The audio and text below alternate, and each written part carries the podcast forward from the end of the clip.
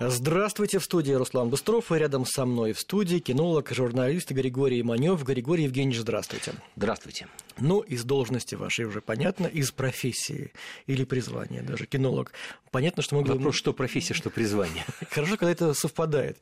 Вот это счастье большое. Понятно, что мы будем говорить сегодня о собаках. Возьмем мы сегодня вот какой аспект. Мода на разные породы собак, потому что она меняется вместе со временем, причем каким законам подчиняется, мне, например, не всегда понятно. Вот вы можете для себя, там, для нас э, объяснить, почему в одно время модно одни породы, а в другое время другие? Чем это вообще обуславливается?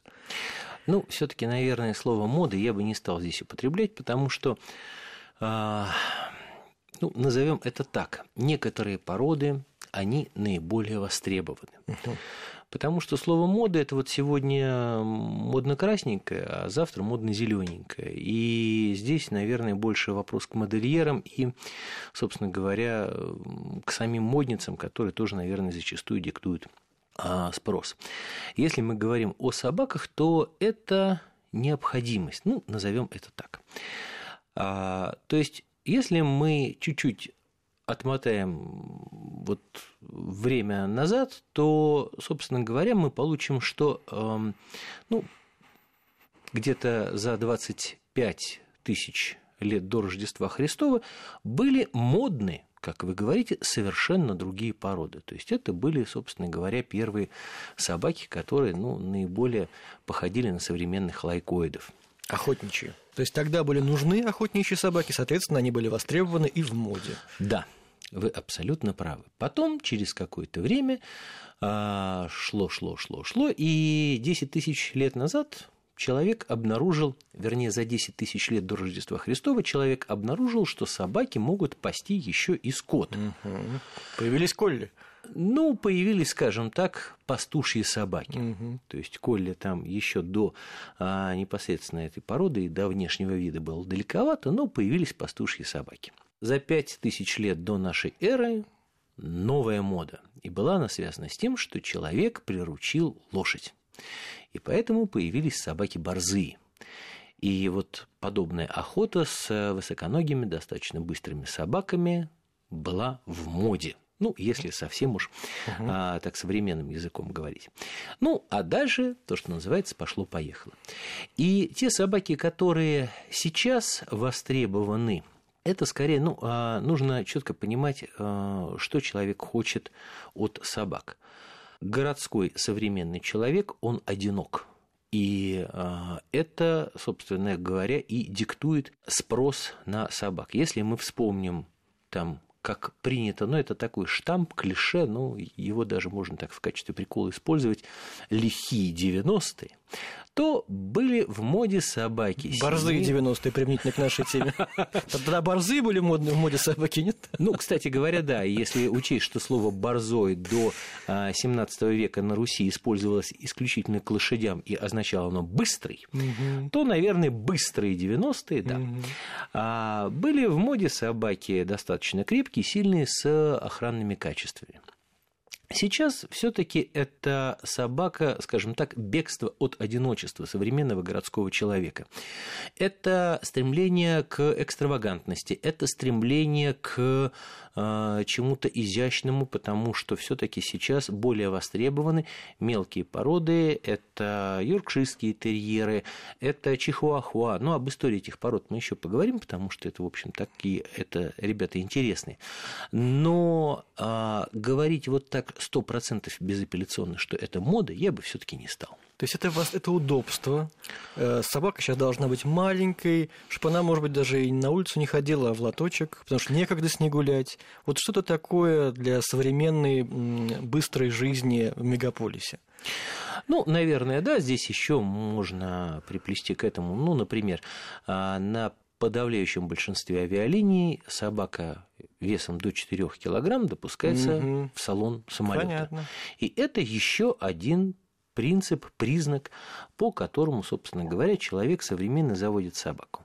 Но если мы говорим о вообще не о людях, которые вот решили завести себе ну такого карманного хомячка, а все-таки люди, которые под словом собака понимают ну, кстати говоря, это вот тоже, опять же, этимология слова «собака». А откуда вообще взялось это слово? Есть несколько версий. А, одно из них э, слово «собака» в переводе с древнеиндийского означает «волк». Ну и вообще все, собственно говоря, собаки, все без исключения породы, они произошли от волка. И, э, собственно говоря, если чуть-чуть, вот опять же, немножечко отступить, то изменчивость собачьего генома – это своего рода защитная реакция псовых на изменения, а, которые, собственно говоря, происходят а, и биологические, и экологические. То есть условно говоря, за 100 лет из маленькой чихуахуашки можно получить путем а, целенаправленного скрещивания Сенбернара. То есть, да.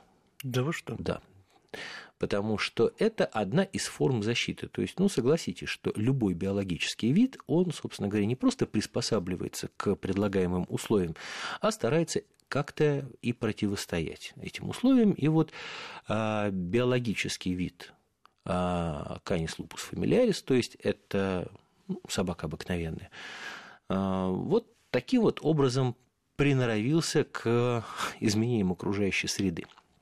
Вообще собака – это вот собака. Это исключительно дело рук человека.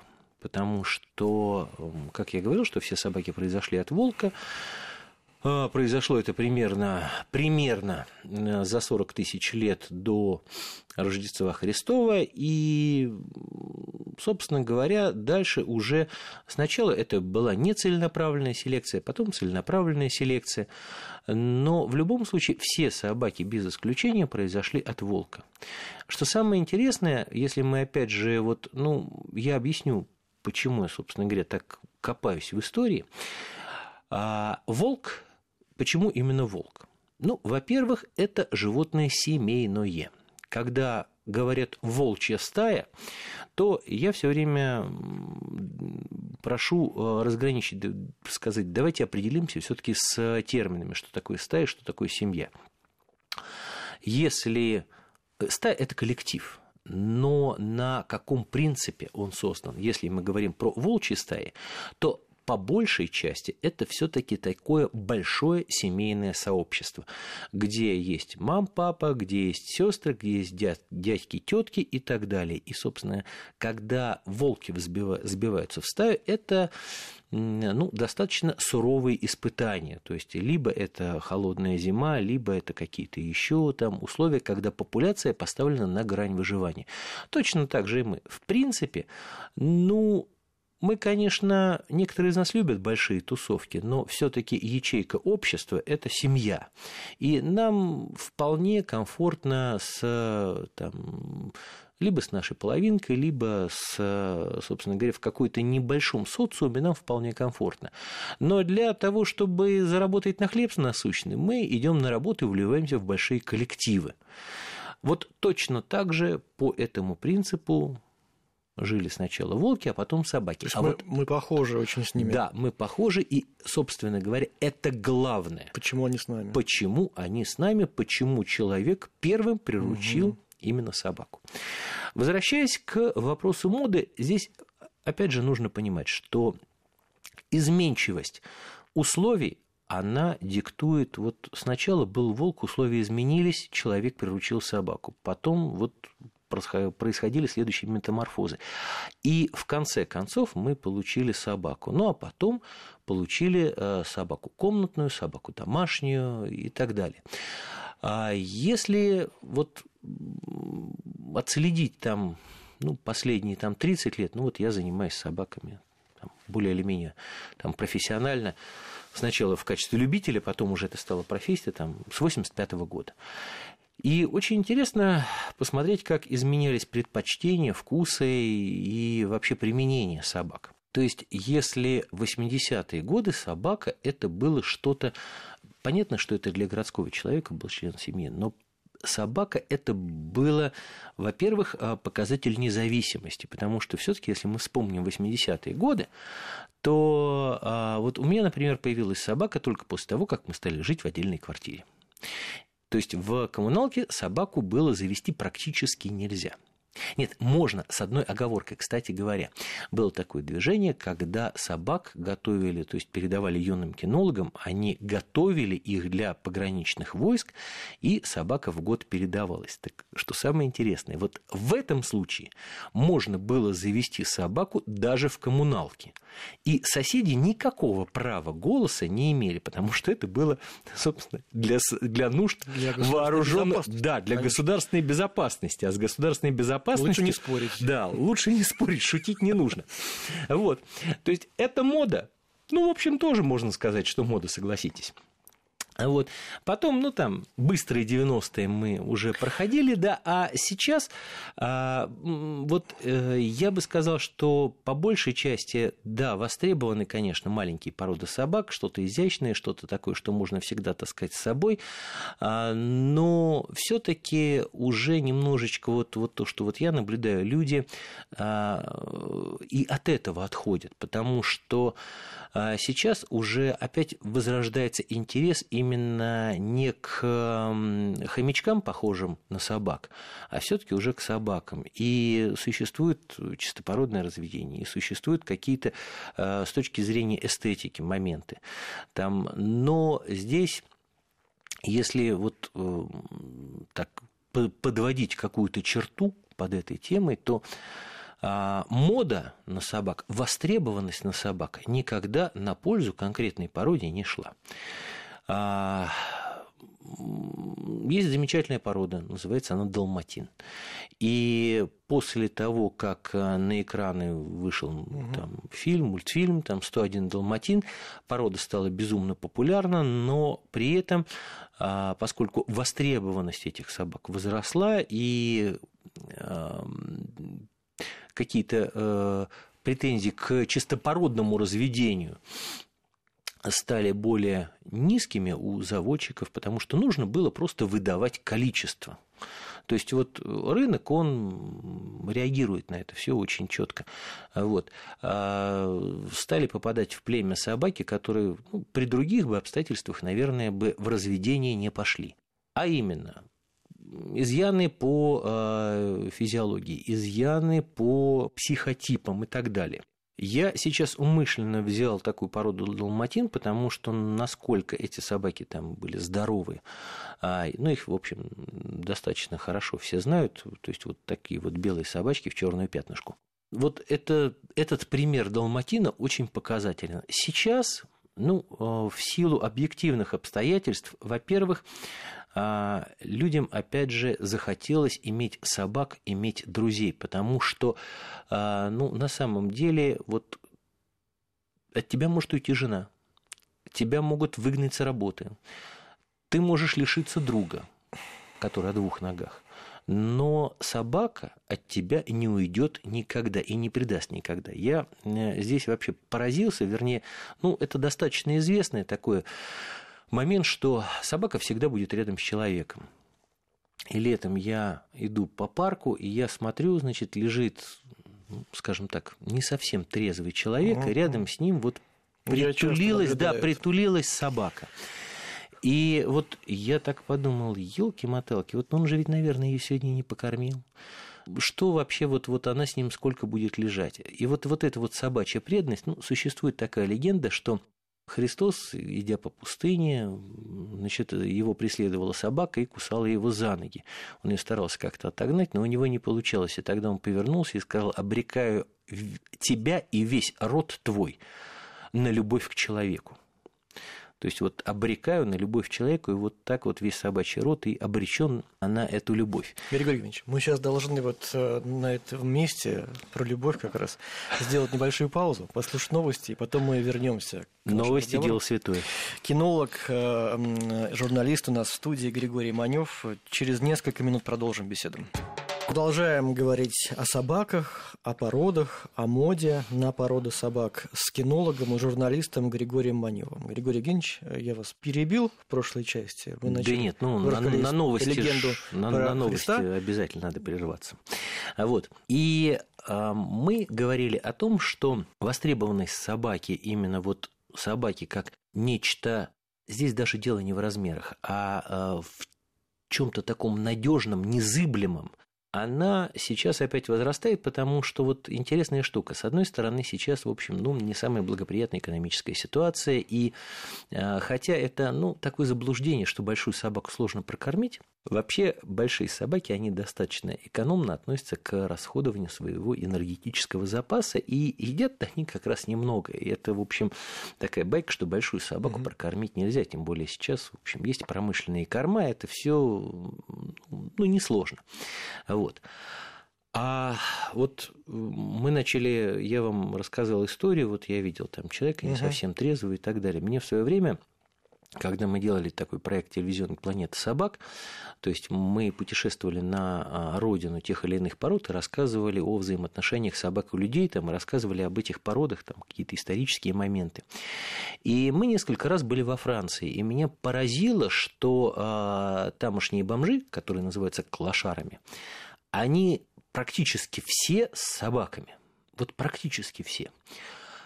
А, Причем а, на этих калашар посмотришь, в общем, там много и людей, которые злоупотребляют и алкогольными напитками, и, в общем, прочими химическими веществами. И выглядят они зачастую не очень. Но меня просто восхитило а, состояние собак. Они все упитанные, они все жизнерадостные, они преданы, вообще привязаны к своим хозяевам намертво, они не называют себя там клошарами, бомжами, это не очень хорошо, там, они называют себя путешественниками, потому что они, правда, не передвигаются по стране. А, и вот тоже один момент, который мне рассказали мои парижские коллеги, что зимой а, парижское метро открывается на ночь для вот как раз таких ребят, чтобы они не замерзли по ночам, но с собаками туда вход воспрещен. Угу.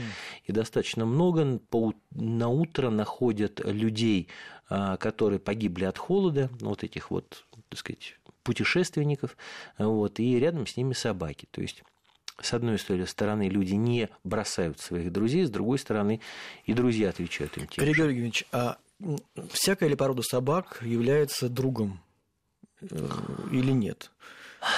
А, ну, вообще, э, если отвечать вот односложно на этот вопрос, конечно же, да. Угу. И объясню почему. Во-первых, как мы говорили, собака – это исключительно продукт человека, созданный человеком, причем в прямом смысле этого слова. С одной стороны. А, с другой стороны, не бывает плохих и хороших собак, не бывает плохих и хороших пород. Я всегда, когда вот мне говорят, а вот есть какая-то вот хорошая порода или плохая, я говорю, ну вы понимаете, давайте вот немножечко взглянем с другой стороны.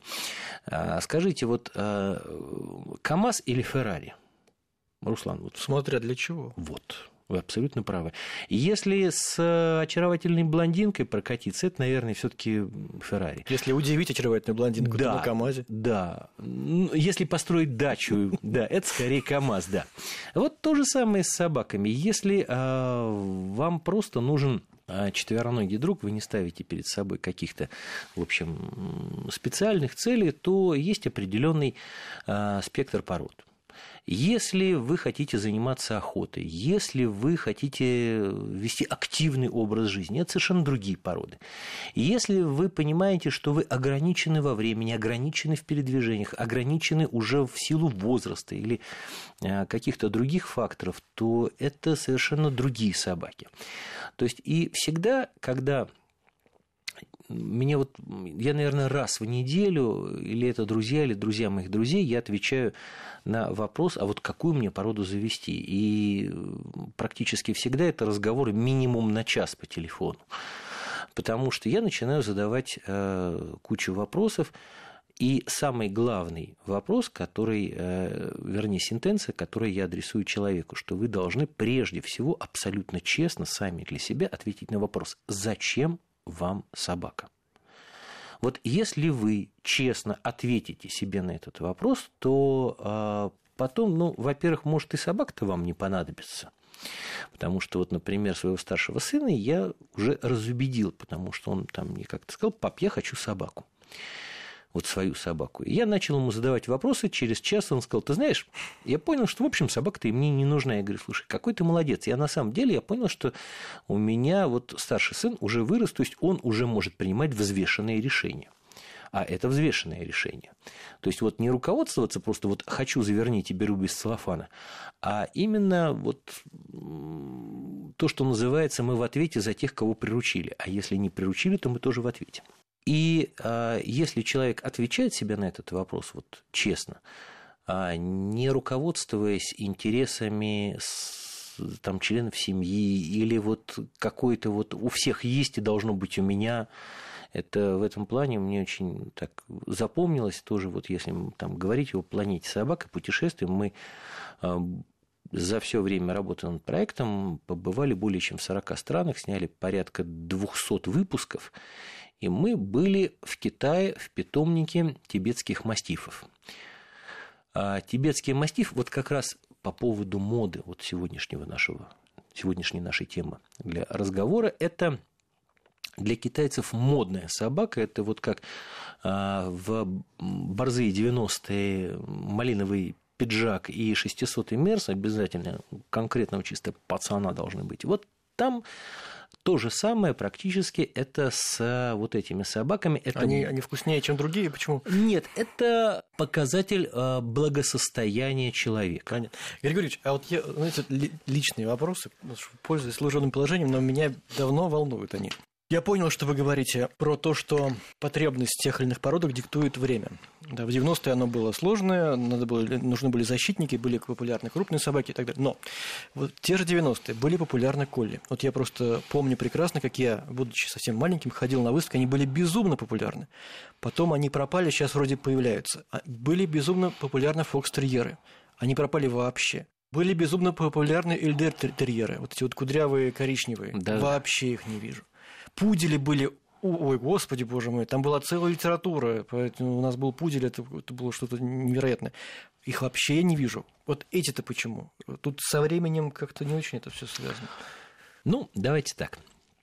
Во-первых, в 80-х, в 90-х, а, ну, если мы там говорим по первой половине 90-х, выбор пород был ограничен, потому что ну, собственно говоря, им взяться-то было неоткуда. То есть э, в Советском Союзе было а, определенное количество собак, и, в общем, определенных пород, и их было совсем-совсем немного. То есть вот сейчас, когда человек задается вопросом, а какую мне породу завести, на самом деле у него идет голова от богатства выбора. Угу. В советские времена, ну, это был список порядка из 20 доступных пород. То есть можно было там, придумать еще что-то, но это все, э, ну, это было либо очень-очень дорого, либо очень-очень сложно. А в таком широком доступе, ну, вот было все-таки ограниченное количество собак. Если э, вот те породы, которые вы сейчас перечислили, давайте вспоминать. Эрдель-терьер – это был замечательный советский фильм 1979 года «Приключения электроника». Это знает всякий, это угу. не слова, преда не собаки, нету существа. Вот после 1979 года это был бум Эрдельтерьер. Ладно, а Колли? Хотя, до, кстати, до, да, вот давайте я сейчас просто вот, а, опять же, то, что касается моды. Между прочим, Эрдельтерьер была первая собака, которая была в 1904 году поставлена на вооружение в армию его императорского величества. Угу. Шотландские овчарки были популярны из-за эм, американского телесериала Лесси. До, еще даже они были вот. Нет, не до. Объясню почему. Потому что первый фильм про Лесси, фильм именно, потом это уже стал сериал а, в 1947 году он вышел на экраны, а первый телесериал был запущен в 1956 Понятно. Так. И существовало их, если не ошибаюсь, 24 пудели. сезона, которые достаточно много закупал Советский Пудель. Союз, советское телевидение. Куда делись пудели? А, пудели, да, они остались. Э, между прочим, пудель до 1972 года в Советском Союзе считался служебной породой собак. Если мы говорим про королевского большого пуделя.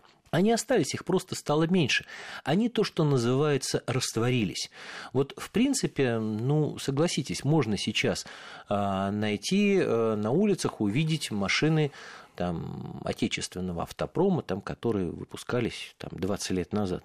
Говорить, что их вообще нет, нельзя. Они просто растворились, их, в общем, ну, стало меньше, потому что ну, появились другие а, популярные марки. Точно так же и здесь, но они остались. Точно так же и можно такую же аналогию провести и с собаками.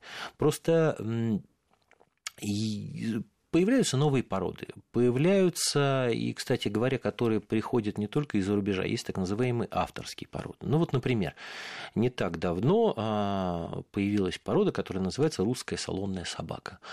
Эта порода была выведена в, уже в России а, зоологом, кинологом Юлией Локотош порода, о которой, в принципе, вот э, сейчас, ну, она набирает популярность, она набирает известность э, не потому, что вот э, от желания, ну вот у меня вот такая порода.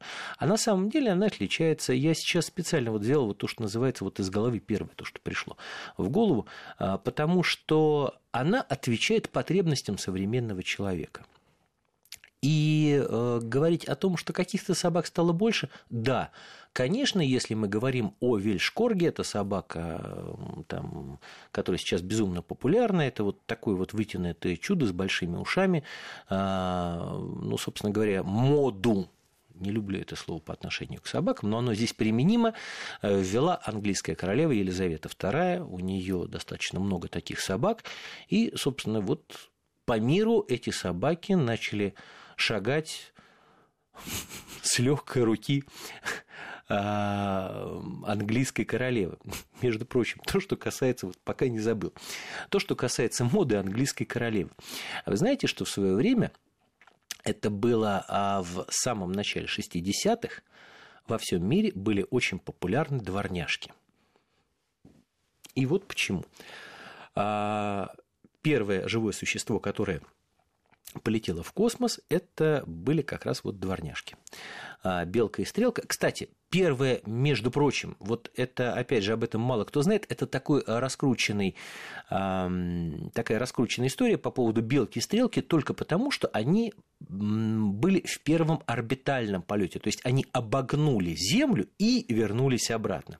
А вот первая, самая первая собака, самая первая официально зарегистрированная, давайте так вот сделаем оговорку, живое существо, которое э, слетало в космос и вернулось, это была тоже собака. Не помню, как ее звали, но э, это было в Советском Союзе в 1951 году. Это был так называемый суборбитальный полет. То есть э, ракета вышла в ближний космос, то есть это 100 километров от поверхности Земли, и сразу вернулась обратно. 1951 год, и вот слетала туда собака. Ну так вот, Интересная штука. И когда Белка и Стрелка вернулись, то есть это были на самом деле мировые знаменитости, потому что, ну как, это первые живые существа. И э, их просто вот демонстрировали как э, такой показатель э, мощи советского государства и так далее. А, и тоже вот интересно, все-таки женщины, они диктуют моду. А, Жаклин Кеннеди обратилась к Никите Сергеевичу Хрущеву с а, просьбой подарить одного из щенков, которые были от э, белки получены. Потому что ну, нужно было понять, как невесомость, как космос действует на живое существо. То есть а, после возвращения белку повязали, и у нее появились щенки. И вот э, Жаклин Кеннеди, она попросила Никита Сергеевича Хрущева подарить а, вот одного щенка. Жаклин, она была очень красивая, обаятельная женщина, и Никита Сергеевич не устоял и подарил щенка. А, там ну, достаточно много интересных историй, связанных с этим щенком. Ну, хотя бы начать с того, что когда к э, главе советского государства с аналогичной просьбой обратилась королева Англии, то Никита Сергеевич и отказал. Вот. Но, я говорю, там много интересных историй. Мне рассказывал вот то, что называется из вторых рук человек, когда а, поступил приказ а, вот, подарить одного из щенков на полном серьезе, один из генералов спросил, а, знают ли собаки какую-то государственную тайну. А человек, который отвечал за них, он на автомате сказал, что наши собаки государственных тайн не выдают. Вот. Но это уже немножечко другая история, которая с модой не связана. Так, хорошо. То есть всегда был какой-то информационный повод да, на языке вот, журналистов для того, чтобы становилась популярной та или иная порода собак. Я хочу вас спросить вот о чем.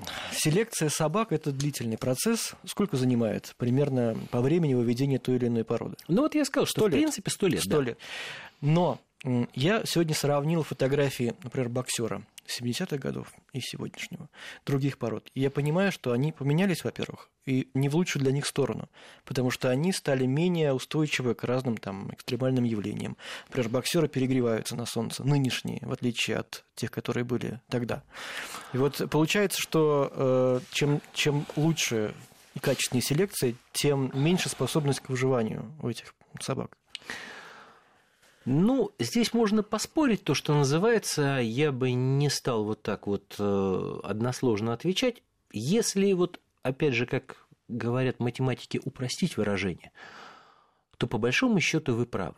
И диктуется это вот, ну, там, если мы говорим о брахицефалах, это вот как раз вот боксеры, то есть это вот собаки с, таким, с такой сплюснутой мордахой, это боксеры, там, бульдоги и так далее, то на самом деле вот такая вот внешность а, экстравагантная, она, а, которая бы подчеркивала какие-то особенности породы, а, ну, это на самом деле, на мой взгляд, люди чрезмерно этим увлеклись. Мы беседовали недавно с человеком, который есть такая Российская кинологическая федерация, с представителями этой организации, Ривас Ривасович Хамусуридзе, вот такой эксперт, очень уважаемый такой, и мы говорили на эту тему, и вот мы пытались понять, откуда вообще ноги растут. Ну, на самом деле это вопрос очень сложный, риторический, и все-таки для обсуждения профессионалов. Ну вот интересная штука тоже. Вот если мы возьмем а, собаку породы пекинеса, тоже, между прочим, так, такие собаки брахицефалы приплюснутые. И вот э, современные пекинесы это ну, собаки, которые ну, не могут быстро бегать именно из-за вот таких вот э, экспериментов, назовем это так. Это собаки, которые, собственно говоря, ну, эм, максимум, что могут делать, там красиво лежать на диване. А мы, когда были в Китае, видели настоящих пекинесов, вот таких вот пекинских. Они настолько сильно отличаются от вот гипертрофированных выставочных экземпляров, а, что можно подумать, что это абсолютно разные породы. Мода вот здесь это на самом деле это применимо к вот такому определению, но давайте так, не каждая мода, она, ну вот, если мы говорим о длине юбки, у девушки. Если это ноги красивые, то, наверное, их имеет смысл показать. А, и, наверное, мужчины обязаны смотреть на женщин. Если мужчина перестанет смотреть на женщин, мир встанет. А, то есть в общем, ничего хорошего не будет. Если мы говорим о том, что, в общем, ноги эти некрасивые, может, их лучше не показывать. И лучше их, может быть, как-то закрыть. И вот здесь то же самое, в общем, ну, с оговорками. Но это все-таки работает. Если а, какие-то вещи в плане разведения, они не совсем удачные или а, племенная работа пошла не туда, очень тяжело признать ошибку и сказать «да, я ошибся». Тем более, что это достаточно большая группа. Это, ну, будем называть вещи своими именами, зачастую это и финансовые интересы. В общем, финансовые интересы э, не только конкретных людей, а организаций, которые занимаются разведением. И вот сказать «ша», «стоп», «хватит», давайте, ребят, вот все вертаем назад, это достаточно тяжело. Причем вот здесь а, вот у нас в стране это, я считаю, что люди более ответственно подходят к такому разведению, тем более, что если мы говорим на уровне организации. Григорий Евгеньевич, у нас закончилось время, но не закончилась тема. Это абсолютно точно. Очень хочется увидеть вас снова в нашей студии. Спасибо большое. Спасибо вам, дорогие друзья. Очень приятно было провести с вами это все время. Я сейчас обращаюсь прежде всего к нашим радиослушателям. До свидания. Кинолог, журналист Григорий Манев.